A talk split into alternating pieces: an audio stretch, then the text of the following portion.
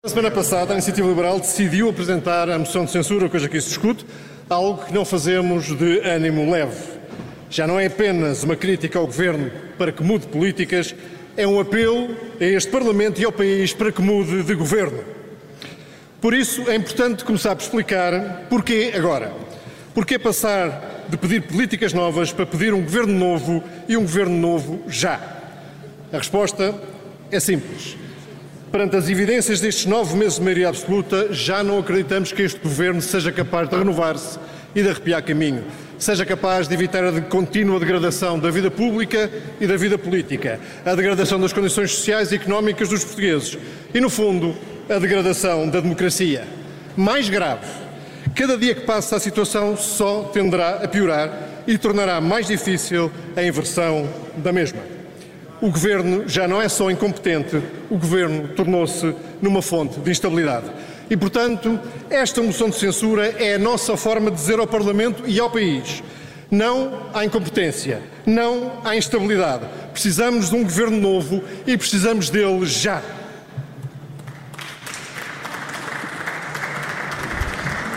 Os resultados destes nove meses de maioria absoluta dão para avaliar o grau de incompetência deste governo. Temos incompetência na gestão de serviços públicos, a começar na saúde, onde o colapso está à vista de todos, ou melhor, está a ser vivido por todos, em especial aqueles que não têm alternativa ao SNS.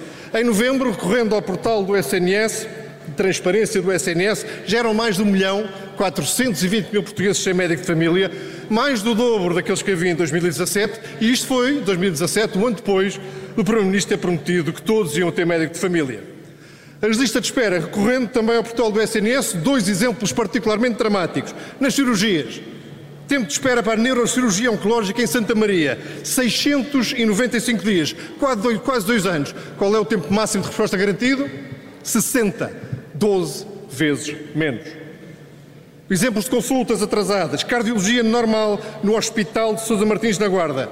1433 dias quase 4 anos para uma consulta de cardiologia, tempo máximo de resposta garantida, garantida 150 dias. É quase 10 vezes mais. Caos completo nas urgências, com encerramentos sucessivos, no inverno porque faz frio, no verão porque há férias, soluções temporárias passam a definitivas, como é o caso das maternidades, em que o próprio responsável, professor Aires de Campos, diz que é uma solução que não só não pode ser, deixar de ser temporária, como não é defensável num país europeu dívidas a fornecedores no SNS. Recorro mais uma vez ao portal da transparência do SNS.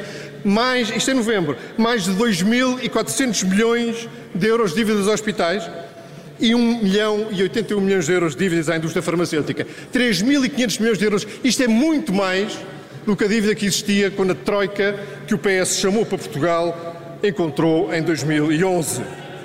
Sr. Primeiro-Ministro, vai reduzir esta dívida com parte dos 8 mil milhões de euros que cobrou de impostos a mais este ano do que o ano passado? Ou vai continuar a usar a saúde dos portugueses como uma mera ferramenta orçamental? Temos incompetência na educação. Mais de 60 mil alunos do secundário arrancaram o ano sem o, o, horário completo. Estas provas de aflição que soubemos da semana passada, em que compara 2019 com 2022 no ensino básico, são um escândalo são provas que nos querem fazer crer que os alunos aprenderam mais com as escolas fechadas. Ou então, querem-nos fazer crer que houve recuperação de aprendizagens, coisa que não houve, definitivamente não houve, porque nada foi feito e estamos a hipotecar o futuro de uma geração inteira e do próprio país. Temos incompetência na segurança social. Para além da tentativa tosca de enganar os pensionistas com um corte de mil milhões de euros a partir de 2024, cortou este governo os subsídios de educação especial e de bonificação por, deficiência. E só, só, resolveu parte deste problema há poucas semanas, provavelmente porque a Iniciativa Liberal correu para a Provedoria de Justiça sobre estes casos escandalosos. Nem as funções de soberania escapam à incompetência deste governo. Na justiça, onde o ridículo se chegou ao máximo de faltar papel nos tribunais, na reestruturação do CEF, que ninguém sabe onde para, no caso das esquadras informais da China em Portugal, que o Sr. Primeiro-Ministro, neste hemiciclo, tentou desvalorizar e que se tornou um escândalo a nível europeu. E temos uma enorme competência na gestão da economia, economia que está em trajetória divergente. Divergente, sim, com a média europeia. O PIB per capita português era 85% da média europeia em 2000. O ano passado, dados últimos dados do Eurostat, era 74%. Era 85%, passou para 74%. Se isto, na visão do PS, a convergir, vou ali já venho. É também divergente com os países que entraram na União Europeia depois de nós. Esta lista já deve estar gravada na cabeça de todos. Ultrapassados pela Chequia, pela Estónia, pela Eslovénia, pela Hungria, pela Lituânia pela Polónia. E estamos a 1% de ser ultrapassado pela Roménia e a 2% de ser ultrapassados pela Letónia. Há, há 20 anos estes países estavam a 50 ou 60 pontos percentuais de nós. É uma vergonha, seus deputados, e não reconhecer isso é uma vergonha ainda maior. A economia divergente na produtividade. Há 25 anos era 68% da média europeia, em 2020 foi 65% da média europeia, recorrendo ao mesmo Eurostat. E o sinal mais dramático e vergonhoso de todos desta incompetência na economia. Temos 4 milhões e meio de portugueses que ou são pobres ou estão em risco de pobreza. Que maior atestado de incompetência querem? No meio deste cenário dantesco, António Costa prepara-se para anunciar com pompa um brilharete orçamental para 2022. Sr. Primeiro-Ministro, se for sério, vai dizer que o brilharete foi dos portugueses que sobreviveram a uma carga fiscal recorde em 2021 de 35,8%, recorde esse que vai seguramente ser batido no ano 2022. Espero que o senhor apresente os números da carga fiscal com a mesma pompa que vai anunciar os números do déficit. E também sabemos que vai anunciar com pompa o crescimento do PIB em 2022. E mais uma vez, se for sério, vai lembrar com a mesma pompa que o PIB em Portugal em 2020 caiu 8,3%, a maior queda da União Europeia. Com tudo isto, não admira que os nossos mais jovens e mais qualificados imigrem em massa. Portugal tem hoje mais de 20% da sua população a viver fora de Portugal, que é a maior percentagem de toda a União Europeia. E o pior é que esses imigrantes já não querem voltar, ou melhor, já não veem motivos para voltar. E não admira, o INE diz-nos que 50% dos portugueses que trabalham ganham menos de 950 euros líquidos por mês. Menos de 950 euros líquidos por mês. Outro atestado de incompetência, se ele ainda for necessário. E se acham que é só a iniciativa liberal achar este governo incompetente, sugiro que vejam o relatório de 2022 do World Competitiveness Center do IMD, em que o número de inquiridos que listaram a competência do governo como fator de atratividade do país foi zero. Nada. Bola. Zero. Qual relatório estão os senhores a perguntar? Era aquele relatório que o PS costumava citar com grande orgulho quando dava jeito, mas que este ano nem abriu o bico. Porquê? Porque mostra Portugal caiu da posição 36 para a posição 42, a maior queda desde que este índice existe. Que não haja dúvidas, a trajetória da economia portuguesa é divergente porque o governo é incompetente. A toda esta evidente incompetência junta-se agora o facto do governo PS ter tornado numa fonte de instabilidade. Nunca se viu, em quase 50 anos de democracia, uma maioria absoluta ser tão rapidamente desbaratada. Às 11 demissões em 9 meses junta-se uma sucessão de casos. Sim, Sr. Primeiro-Ministro, de casos. Não são casinhos inventados pela oposição ou pela comunicação social.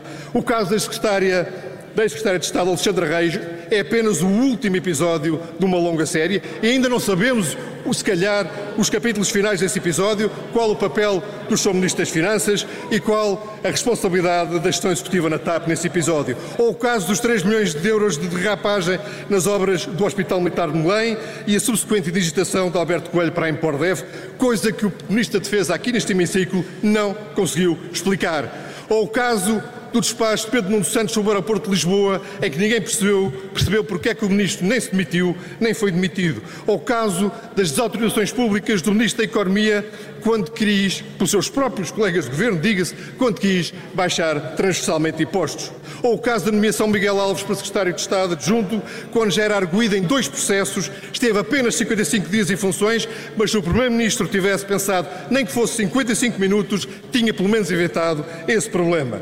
E hoje vamos ver se a Secretária de Estado, a nova Secretária de Estado da Agricultura, não se vai transformar em mais um caso.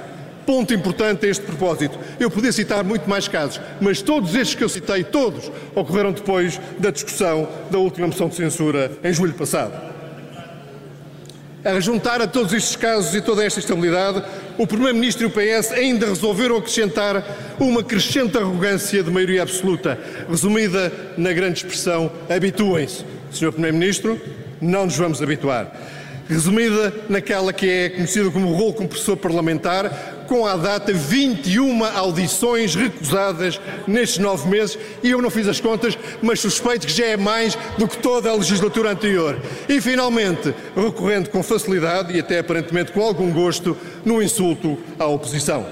Tudo isto porque António Costa resolveu formar um governo mais preocupado com as lutas internas pela sua própria sucessão do que com o país. Ou seja, este governo vai continuar a ser fonte de instabilidade. Portanto, resumindo, já era evidente que tínhamos um governo incompetente, agora sabemos, sabemos também que temos um governo que é fonte de instabilidade. Já sabemos o que vão dizer sobre esta moção de censura e por isso deixamos já aqui a resposta para não gastar muito tempo inútil de debate. Dizem que é, inútil, que é mera manobra política. Não é. É a ferramenta parlamentar que temos para demonstrar que o melhor para o país e para os portugueses é mesmo ir para eleições, é mesmo mudar de governo. Esta é a nossa convicção e por isso apresentamos a moção de censura. Dizem alguns, mais ou menos úteis ao PS, que é uma iniciativa inconsequente, porque não vai ser aprovada. Vejam um pouco de história, Srs. Deputados.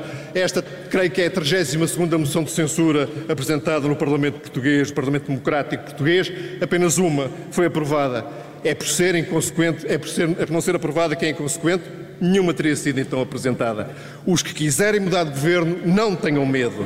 Alguns até nos dizem aqui, especialmente quando há maioria absoluta, não faz sentido apresentarmos sem censura. Bela noção de democracia dessas, desses apêndices úteis do Partido Socialista. Dizem também que a IEL está em transição de liderança.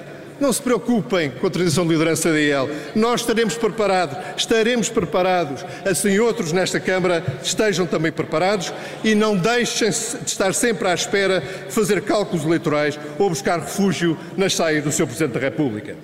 A moção é irresponsável. Dizem alguns, a moção é irresponsável, vem em má altura, há uma crise, há enormes desafios e incerteza. Estão a ver ao contrário. É exatamente por termos enormes desafios e por enfrentarmos enormes incertezas é que é irresponsável manter este governo em funções um dia mais que seja. O pior que podia acontecer não é ir para as eleições. O pior que podia acontecer é termos mais quatro anos deste governo incompetente e instável. Sr. Presidente, Srs. Deputados, Portugal não pode continuar este caminho, não pode continuar nem mais um dia com este governo, repito, incompetente e instável. Temos de mudar já antes que seja tarde demais e a Iniciativa Liberal não ficará à espera nem do Presidente da República, que fará a sua leitura autónoma, nem dos cálculos eleitorais que alguns fazem à espera que os astros se alinhem. A Iniciativa Liberal não tem medo de eleições, não tem medo de democracia, confia nos portugueses e pede aos portugueses que confiem em nós, porque Portugal não pode esperar, é preciso mudar de governo e é preciso mudar já.